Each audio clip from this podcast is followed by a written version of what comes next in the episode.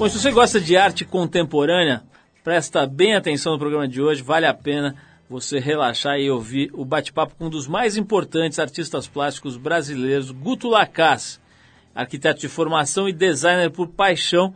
O Guto é um artista completo especial, ele faz coisas de tudo que é jeito, tudo que você possa imaginar, instalação, é, escultura, quadros, teatro, televisão uma figura que tem ideias e obras sempre inovadoras, sempre muito inquietantes e sempre muito bem humoradas. O Guto vem aqui hoje para conversar um pouquinho sobre o dia a dia dele, sobre a visão dele com respeito à arte, à vida e tudo mais. Vamos ouvir Guto Lacaz hoje com a gente por aqui. E também hoje um papo rápido com a atriz Denise Fraga, que volta esse fim de semana com a peça Alma Boa de Setsuan, que é uma sucessão de público e de crítica foi, rolou ano passado, fez muito sucesso e está voltando ao Teatro Tuca em temporada popular. Vale prestar atenção aí nesse papo com a Denise Fraga também hoje aqui. Bom, mas como sempre a gente começa o programa com música e hoje a gente separou aqui um clássico do Santana para abrir o programa, Evil Ways. Depois do Santana a gente volta já com a Denise Fraga. Vai lá.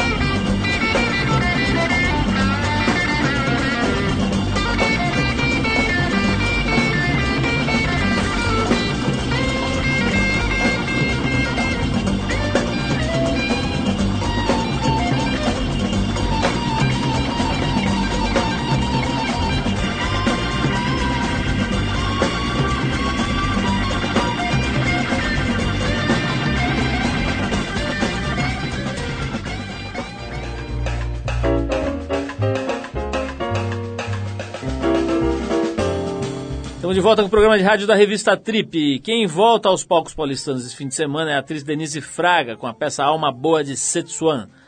Foi um grande sucesso de crítica e público aqui num ano e meio, em que ela percorreu 16 cidades e foi assistida por mais de 110 mil pessoas. A peça está voltando a São Paulo no Teatro Tuca em temporada popular, ou seja, preços mais baratos. E para registrar essa volta, a gente foi lá bater um papo rápido com a Denise, de quem a gente é fã, pelo telefone. Vamos lá. Oi, pessoal da Trip FM, é Denise Fraga falando. Um prazer estar aqui com vocês. Um prazer enorme estar retornando também com a minha peça em São Paulo, Alma Boa de Setsuan, no Tuca. Eu fico muito feliz que a gente está sempre voltando a pedidos. Assim, é uma temporada que era para durar três meses já está durando um ano e meio, porque o público foi. Olha que legal. eu estou muito feliz com essa peça.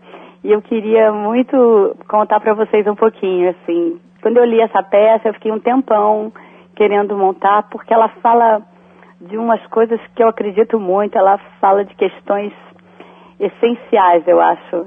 É uma peça quase obrigatória. E ela tem um ingrediente que é a, o humor. E eu acredito no humor como quase uma filosofia de vida, assim, e, e uma forma de, de comunicação muito grande. Eu acho que o humor é um, é um jatinho na comunicação. E aí, quando eu vi essa peça, com a ironia que o Brecht tem, o humor do Brecht, e ele dizendo o que ele diz, que a peça fala de falar de ética mesmo, né? E de uma maneira muito divertida. Né? Eu acreditava nisso, nessa popularidade da peça como divertimento e ao mesmo tempo deixar todo mundo com a reflexão. Quer dizer, eu, o meu ofício, eu sou plena no meu ofício, eu estou feliz da vida no meu ofício, quando eu consigo divertir e causar reflexão. Então eu falo que as pessoas vão lá, fazem valer o dinheiro do seu ingresso e ao mesmo tempo levam para casa essa marmitinha de reflexão, sabe? E eu acho que talvez tenha sido isso o ingrediente que fez a peça ser o sucesso que, que vem sendo, graças a Deus, e também a, o fato da, da gente ter, ter, ter lutado para fazer essa temporada popular. É, na verdade, Paulo, eu acho que o Brecht é até um injustiçado nesse sentido. Não sei se, se só no, no Brasil, assim, porque eu, quando eu lia o, o Alma Boa, eu falava para o Braz, Braz, isso é engraçado. Ele falava, mas é, ele tinha muito humor, né? A gente no outro dia estava fazendo várias leituras de vários textos do Brecht e lemos também o Círculo de Giz Caucasiano que é cheio de humor e ironia. Eu acho que o humor, é a pegada, né? Eu acho que o, que aconteceu com a Alma Boa, as, as pessoas falam, ah, vocês fizeram engraçado. Eu falo assim, a gente não fez engraçado. Brecht escreve engraçado. Basta você é, pegar a ironia com humor.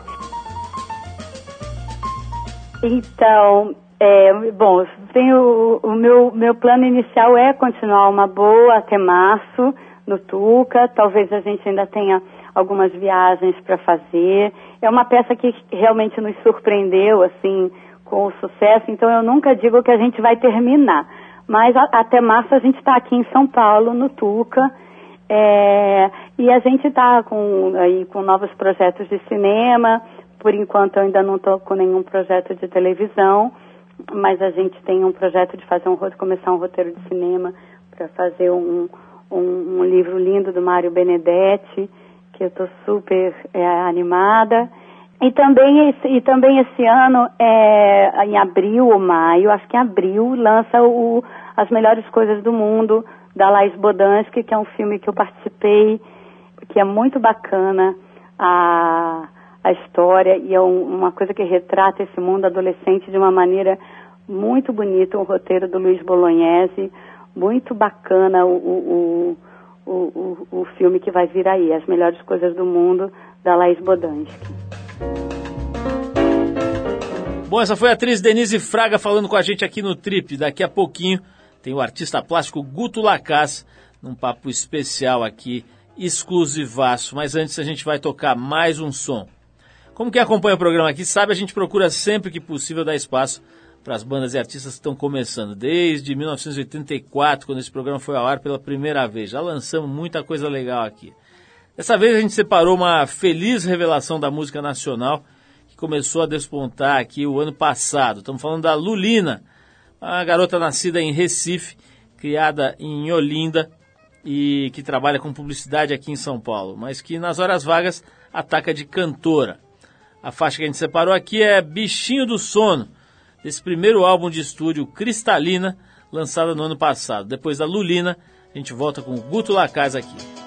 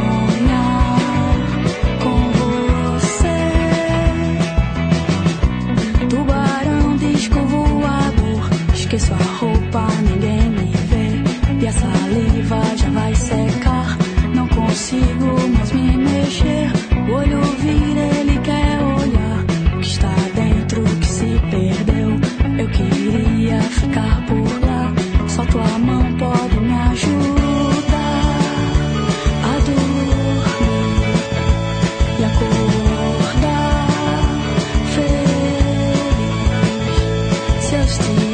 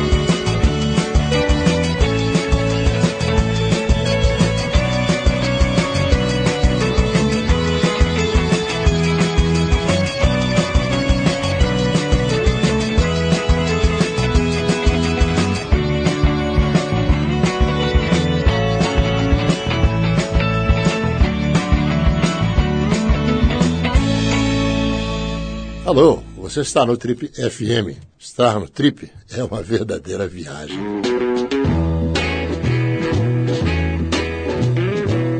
Ele é um dos mais importantes, conceituados, premiados e principalmente curiosos artistas do Brasil. Nascido em 1948 em São Paulo, ele estudou eletrônica industrial no Colégio Liceu Eduardo Prado e se formou em 74 em arquitetura pela FAO São José dos Campos.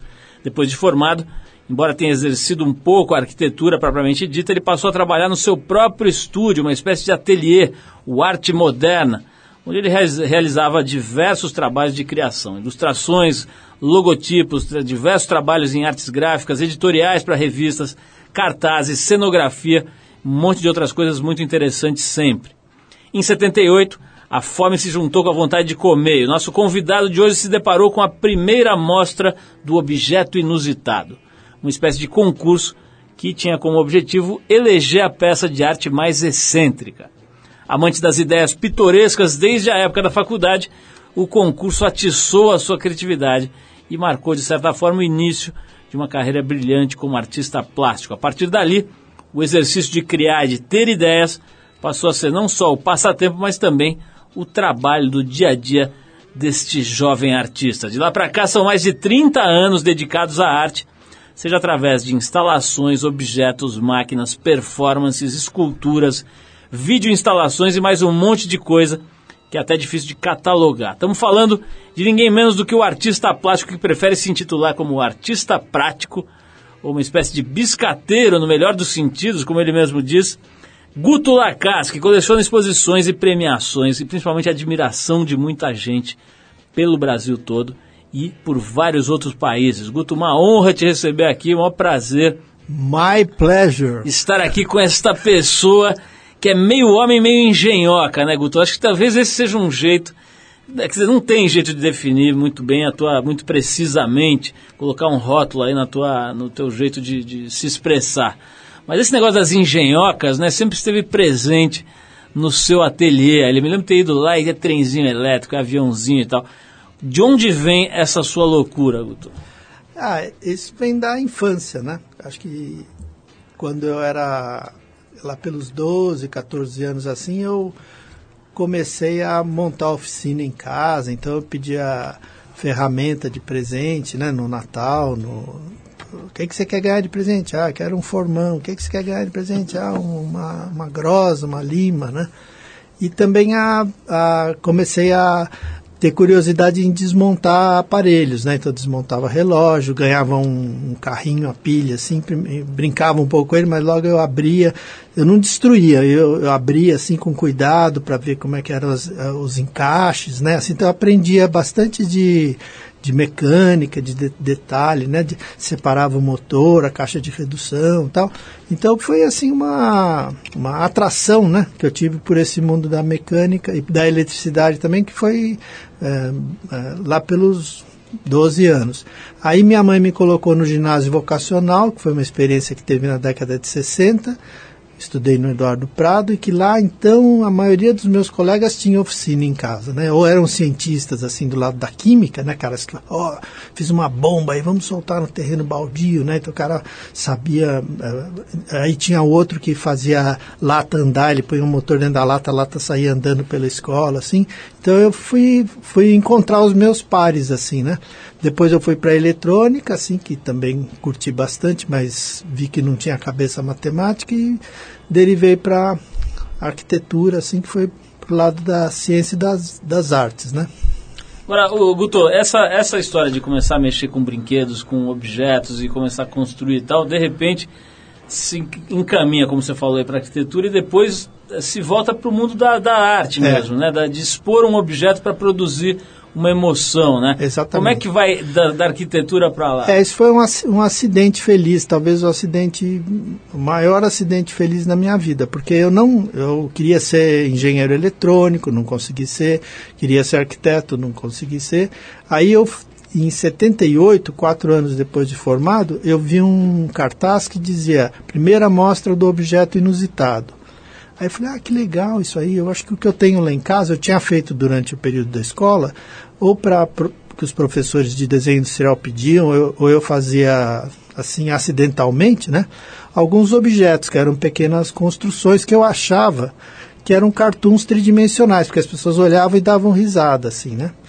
Aí eu falei, ah, vou inscrever. Aí inscrevi, tinha 14 peças, inscrevi as 14 e dias depois o Enes da Silveira, que é um arquiteto, ele era membro do júri, ele me ligou e falou, Guto, queria te dar os parabéns que você ganhou um dos prêmios. Putz, aí aquilo foi uma iluminação, assim, igual o Buda teve a iluminação dele, eu tive a minha com essa exposição.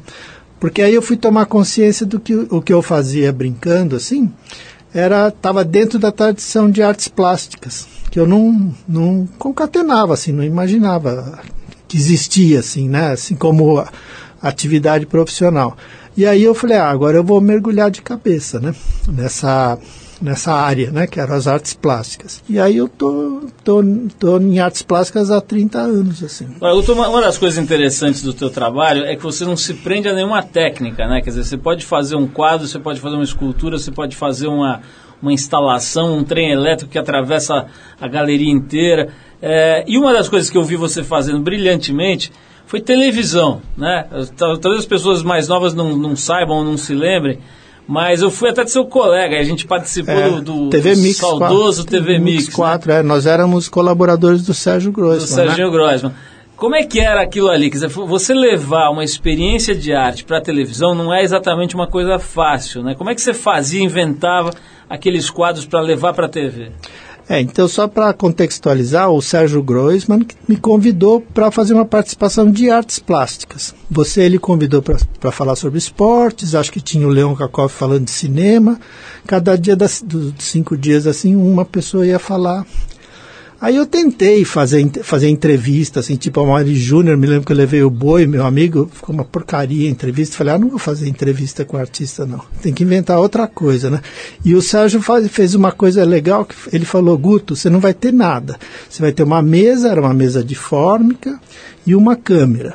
Aí eu falei, esse convite limitador assim foi muito bom porque eu é, consegui ser bem econômico na produção, né? Então não tinha externa, não tinha nada. Aí eu falei, ah, vou levar trabalhos meus para mostrar, né? E eu ia de terno e gravata, assim, bem formal, e apresentava como uma coisa séria, né? Só que era repleta de absurdos, assim, né? E não tinha plateia, que era legal, né? Se lembrar, a redação, assim, tinha o câmera. E aquilo foi muito legal, porque era uma adrenalina. Eu moro, moro na Pamplona, eu ia a pé até a Gazeta, assim. Aí toda semana eu tinha que inventar uma coisa, né? Produzir e lá e a gente falava que lá tinha o, o sistema NHS, era o na hora sai, né? que a gente fazia ao vivo. Né? Tinha um câmera que era o Gozaguinho, eu explicava para ele mais ou menos o que eu ia fazer. Ele tá legal, tá legal. E pá, ia, ia pro ar, assim, né? Eram uns três, quatro minutos. E a gente sobreviveu três anos, né? Fazendo uma vez por semana. Fizemos muita é, bagunça lá, bem gostosa, assim, né? Doutor, nós vamos fazer uma série de perguntas para você que vieram aqui via Twitter, né? Gente que conhece o trabalho, gente que também não conhece, mas que tem curiosidade sobre, sobre a, tua, a tua obra e até o teu jeito de viver mesmo, que é interessante. Mas eu vou fazer uma pausa antes para a gente ouvir uma música. Opa! Você parou aqui o Bill Callahan, que é um músico norte-americano que fez bastante sucesso nos anos 90 e também agora no começo dos anos 2000. Só que ele usava o codinome de Smog Desde 2007 ele passou a assinar suas produções, que é um toca um folk rock aí de boa qualidade, com o nome verdadeiro, Bill Callahan. Então a música que a gente separou aqui é Aid McClackshaw, é isso? Aid McClackshaw, do álbum mais recente do Bill Callahan, que se chama Sometimes I Wish We Were an Eagle. É isso? Vamos ouvir esse som. Depois a gente volta para saber como é que é a vida do Guto Lacaz. Tem um cara que quer saber aqui que horas ele acorda, por exemplo. Vamos lá. Working through death's pain.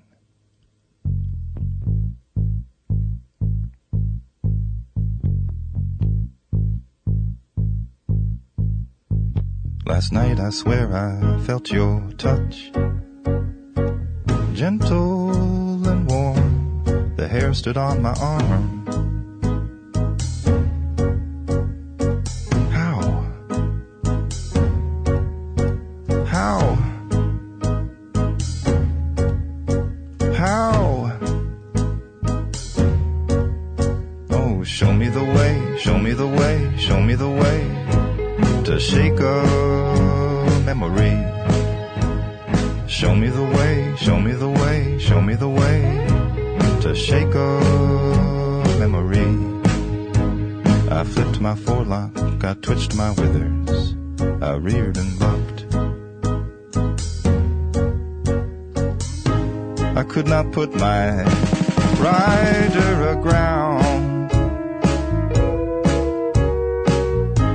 All these fine memories are fucking me down.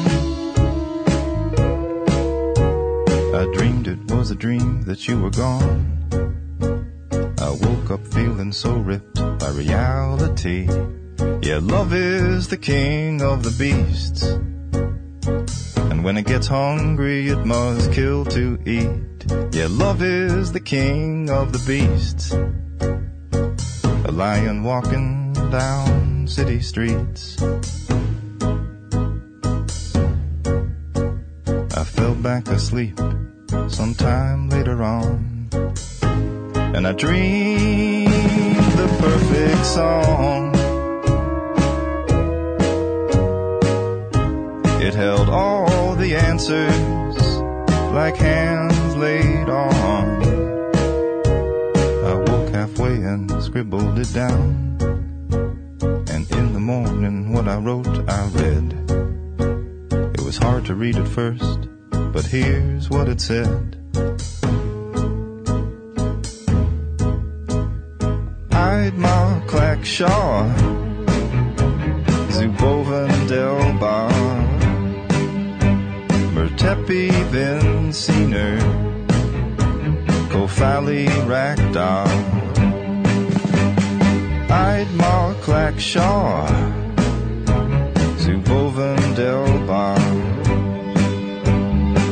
Mertepi Vinciner, Kofali Rakdal. Oh, show me the way, show me the way, show me the way to shake a memory. Uh, show me the way, show me the way, show me the way to shake a memory. Idmar Clackshaw,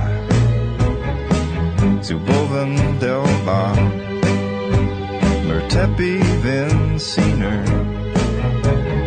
Valley Ragdoll. Oh, show me the way, show me the way, show me the way to shake a memory. Uh, show me the way, show me the way, show me the way to shake a memory.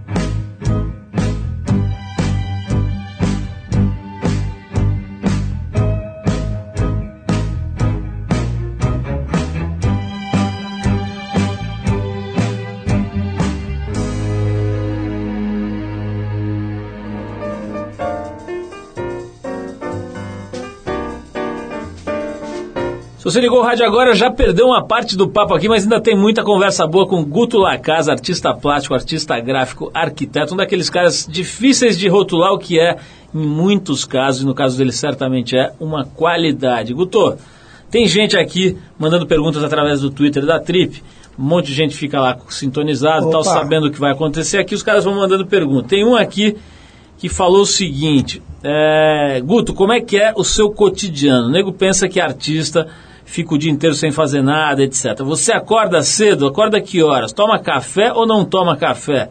Vai trabalhar no, no escritório? Fica em casa? Como é que é o seu cotidiano, o cotidiano de alguém como você que trabalha com artes plásticas e artes gráficas?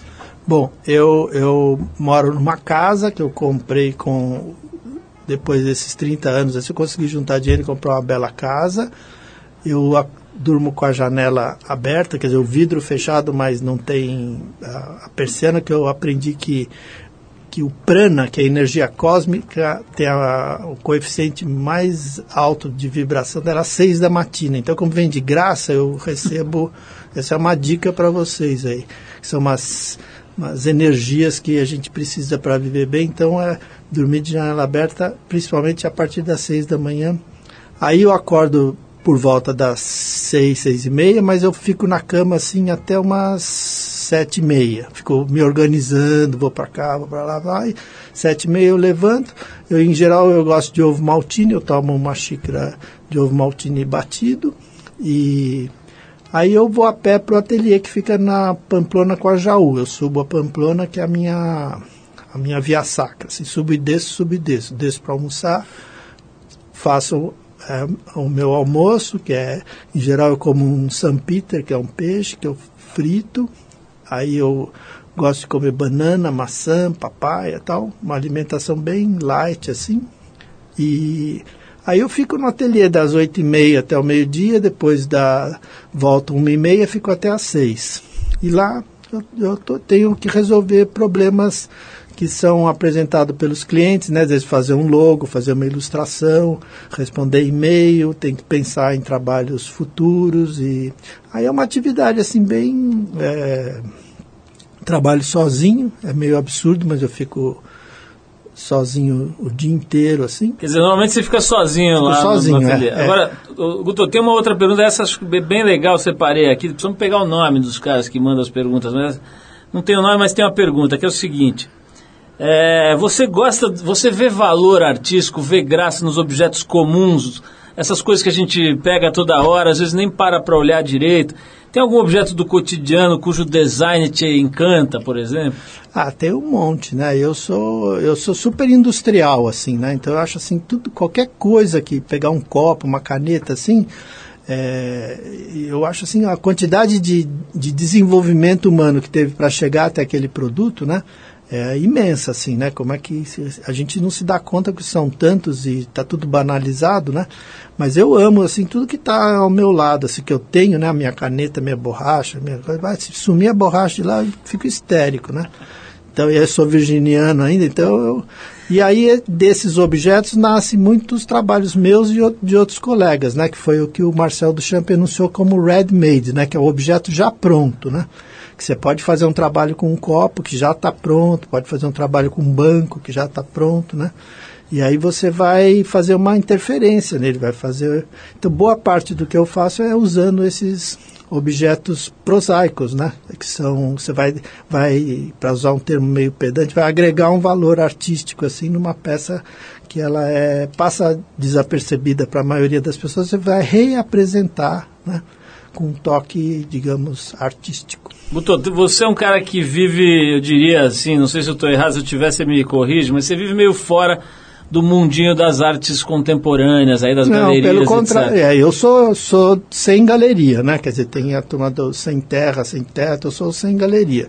Então eu não tenho galeria. Mas eu estou dentro do mundo da arte contemporânea, assim, até, a, até o, o, Eu vou em todas as exposições, assim, digamos, 80% do que se apresenta em São Paulo de arte contemporânea, eu vou lá ver, adoro, é meu passatempo predileto. Conheço todos os artistas, me dou bem com a maioria deles, só os que não, não gostam de mim, que eu não.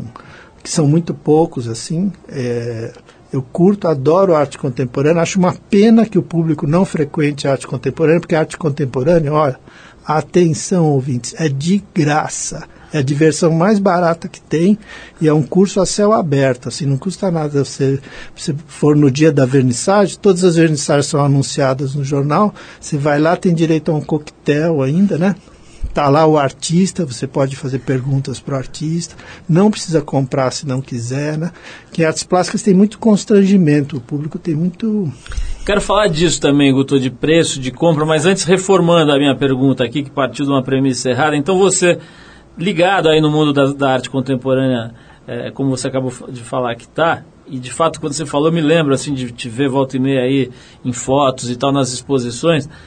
Eu te pergunto, o que, que você tem visto? É sempre difícil fazer listas e apontar nomes, mas o que, que você tem visto aí da, da nova geração que tem te chamado a atenção? Olha, eu, eu, assim, a nova geração aparece bastante na Galeria Vermelho, que, que tem bastante, a gente podia falar garotada, tem também na, na Choque Cultural, que é mais dos street artistas, assim, né, do, do, do, do grafite. É, o que acontece é o seguinte, é, é, um número muito grande de artistas, e em geral eu vejo na, na Galeria Vermelho mesmo, eu fui recentemente numa exposição, era difícil achar o nome, assim, a, a comunicação visual dentro da galeria, para você descobrir quem tinha feito aquilo. É, aí você lê o nome, mas você acaba esquecendo, assim, porque é muita gente, né? Mas eu tenho tido surpresas agradáveis. Sempre que eu saio de casa, é, é, eu volto com uma, sabe, acrescido, assim, falar, ah, vi um trabalho legal, assim, bacana, ó, tal, né? Agora aí precisaria anotar, se você me prevenisse, eu vir, até vir, viria com alguns nomes, assim, que eu, de coisas que eu vi que eu gostei. Mas eu acho que sempre tem. Tem muito déjà vu, né? A maioria é coisas que eu já vi e já vi melhores, né? Assim, tem muita gente que em artes plásticas tem isso. Tem, não é só artes plásticas, no mundo, né? Você tem que fazer uma edição radical, assim, de tudo que você vê para falar, de tudo isso me interessa só isso aqui, né?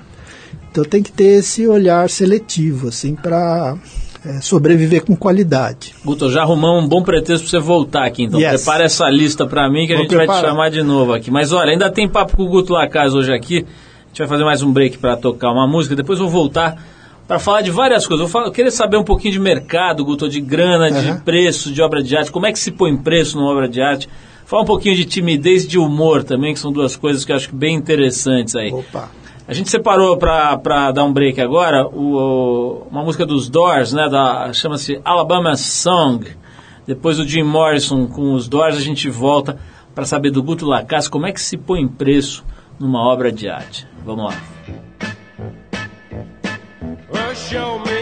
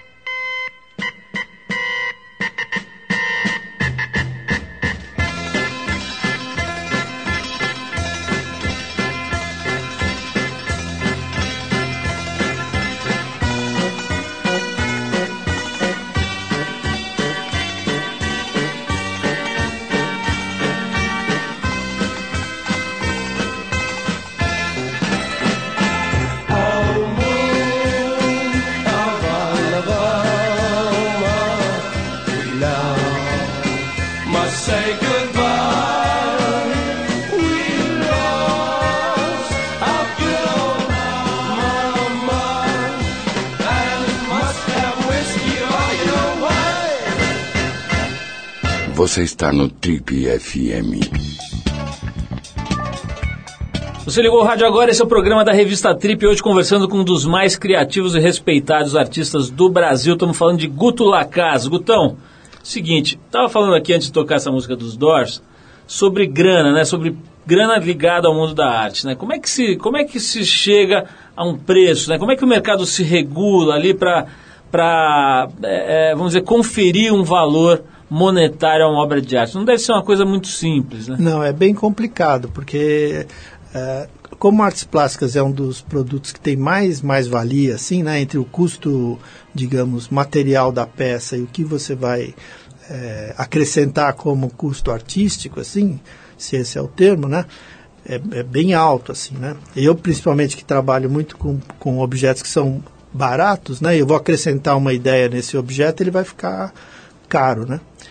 E esse é um, é um enigma, assim. Até hoje eu não sei dar, dar valor no que eu faço, assim. Muitas vezes o valor já vem, né? Fala, ó, te- queria que você fizesse uma instalação aqui nessa sala, que vai ter uma festa aqui e tal. E a gente tem 10 mil para para ir. Ah, legal, 10 pau, tá bom, pá, pá, pá, vai lá e faz. Dizer, e outras vezes você tem que apresentar um valor.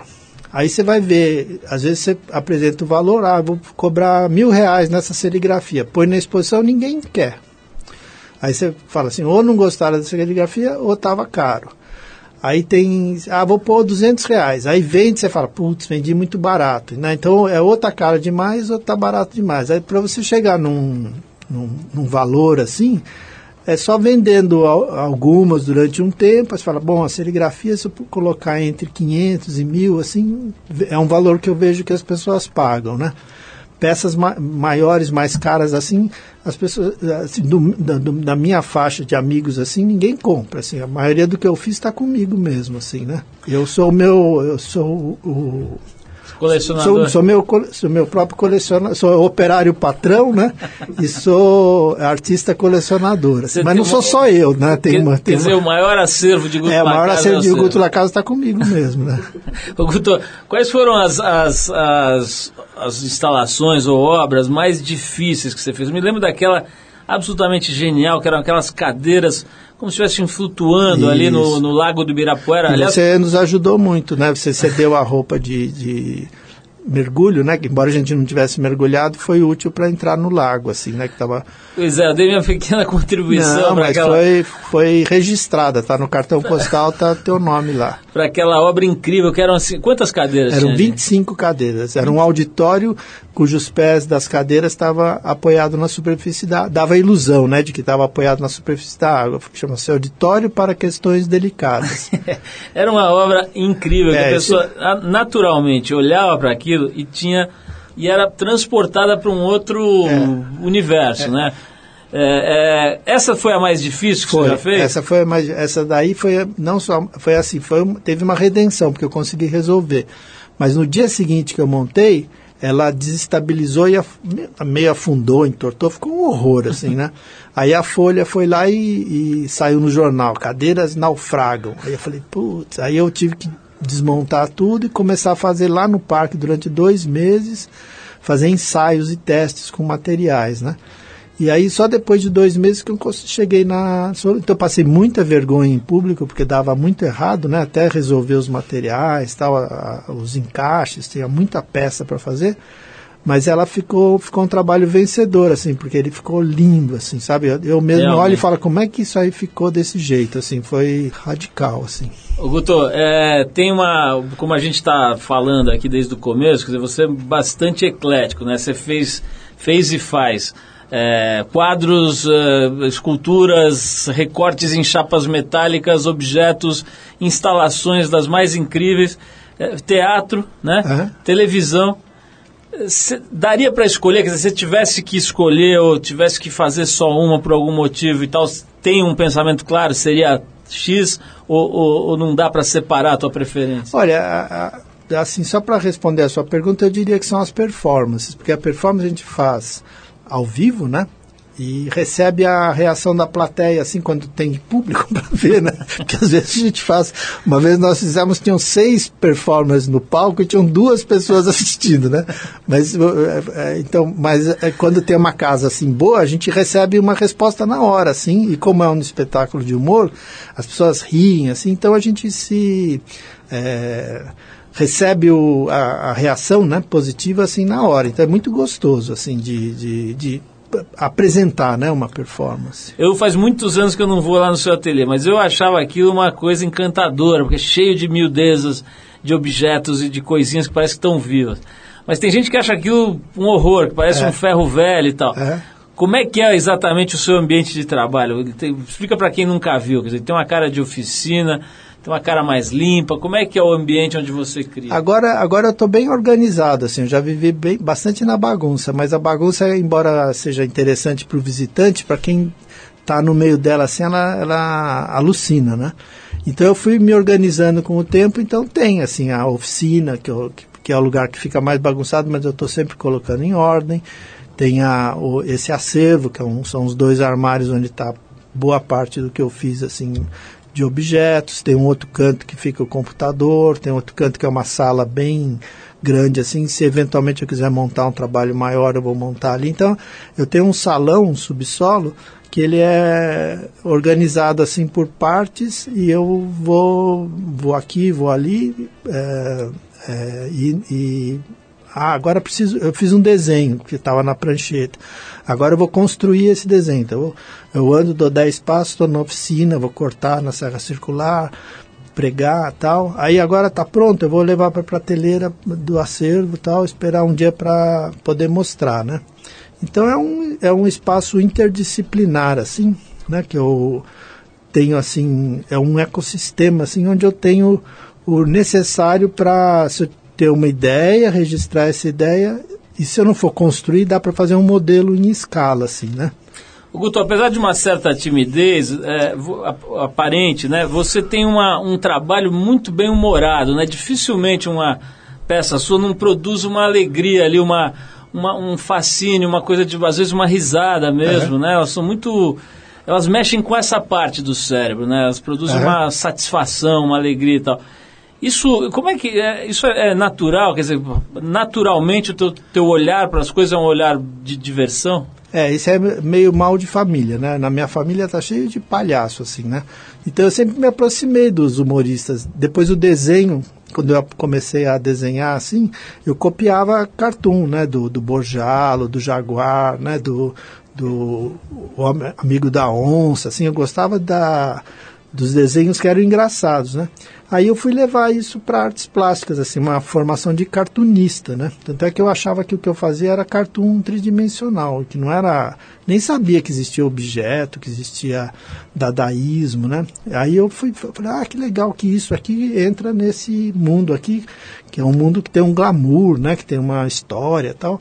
Aí então já estava esse chip assim do humor já estava na minha no meu raciocínio, né? Então, para gente, a gente terminar, uma pergunta que eu acho que é importante também, que deve ter muita gente interessada em saber. Quer dizer, o sujeito que, que tem um, um prazer muito grande, um, um gosto pela arte, ou que, ou que sente que tem alguma vocação. Você falou aí que em, em algumas situações que te motivaram, né? uma exposição, um show e tal. Você acha que esse cara é, que tem vontade ou que tem vocação, ele deve procurar os cursos mais formais, ou ele deve, sei lá, pedir, como você fez, pedir ajuda para um artista já consagrado? Qual, qual é o caminho que você sugere aí? Olha, tem vários estágios, né? Um é você mesmo em casa fazer. Então tem, tem coisas que você dá muita coisa. Talvez depois de cantar, desenhar seja cantar e dançar, desenhar seja a atividade mais democrática que você faz com um lápis e um pedaço de papel, né? Aí se você gostou, olha, tô- meus desenhos estão melhorando e tal, ah, eu vou ver se tem muitos cursos livres em São Paulo com duração de dois, de um mês, dois meses, tem no MAN, tem no MAC, tem no MASP e tal, tem que olhar, Oswald de Andrade, eh, Itaú Cultural tem sempre uma programação de cursos livres, onde você vai poder ter contato com um profissional, aí ele vai te dar um pouquinho mais de orientação e tal. Aí você vai, vai caminhando. Ah, agora eu gostei desse artista, vou fazer visita no ateliê dele. Pô, liga para ele, quase todos recebem, assim, né? Ah, não para e algum e muitos artistas dão aula no próprio ateliê, né? Então tem vários caminhos assim que não são formais, quer dizer, você não precisa entrar numa faculdade para aprender artes. Aí depois, se você quiser falar, bom, agora é isso que eu quero mesmo, quero ser professor, bacharel, tal. Aí tem um monte de escolas que você se inscreve, né, no vestibular, tal. E aí, digamos, vira artista formalmente, né? Mas a arte ainda é uma atividade que não é regulamentada e você pode ser, assim, autodidata, né? Guto, genial, acho que ainda, ainda por cima dessas dicas todas aí para quem tiver afim de se enveredar por esse caminho. Foi uma aula ótima. Guto Lacaz, considerado por muita gente, entre os quais me incluo, um dos artistas mais criativos do Brasil, já com 30 anos de carreira, é isso? É, é. Fazendo um monte de coisa legal. Tem alguma coisa programada para as pessoas ficarem ligadas? Algum evento, alguma exposição ou não? Olha, no momento eu- tô com, assim, como eu disse, eu- como eu não tenho galeria, né? Eu tô com três exposições prontas que eu vou fazendo e tô guardando. Então eu tô, tô aguardando. Por exemplo, tô na, tô na fila da Pinacoteca do Estado.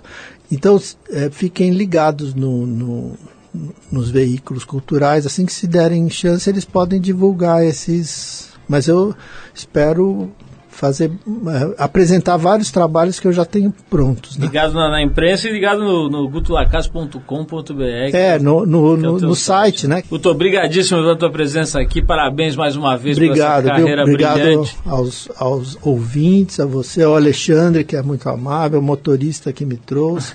Então é o seguinte, já que o Guto é um dos poucos artistas que frequentemente usam movimento nas obras, nas instalações, nos, nos objetos que ele cria, a gente separou aqui para fechar esse papo uma faixa chamada Art of Motion, Arte do Movimento, do violonista Andy McKee.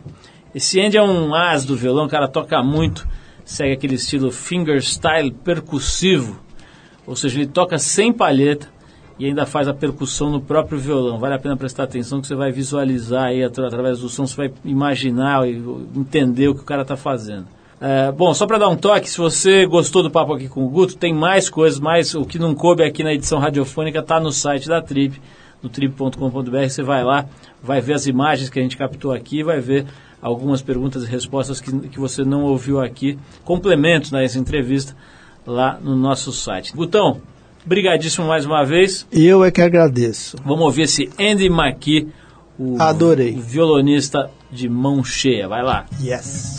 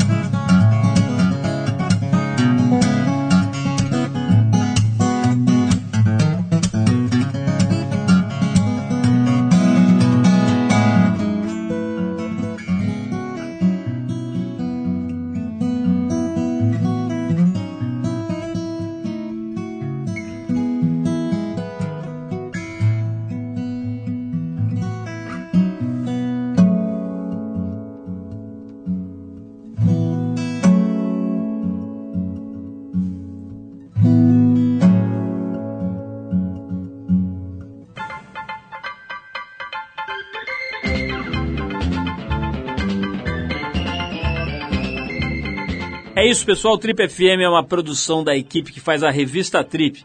A apresentação é de Paulo Lima, participação excepcional e esporádica de Arthur Veríssimo, coordenação de Guilherme Werneck, produção e edição de Alexandre Potashev.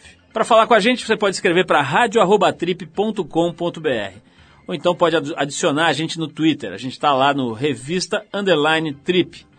Para quem perdeu o programa, quer ouvir de novo, quer ouvir numa hora especial, ou mesmo quer conhecer melhor nosso trabalho, vai lá no trip.com.br, você vai ver tudo, inclusive dezenas, centenas de gravações desse nosso programa que completa 25 anos agora e que estão lá disponíveis para você ouvir no seu computador, no seu tocador de MP3, a hora que quiser, do jeito que quiser. Na semana que vem a gente volta nesse mesmo horário com mais um Trip FM. Um abração, paz, saúde e a gente se vê.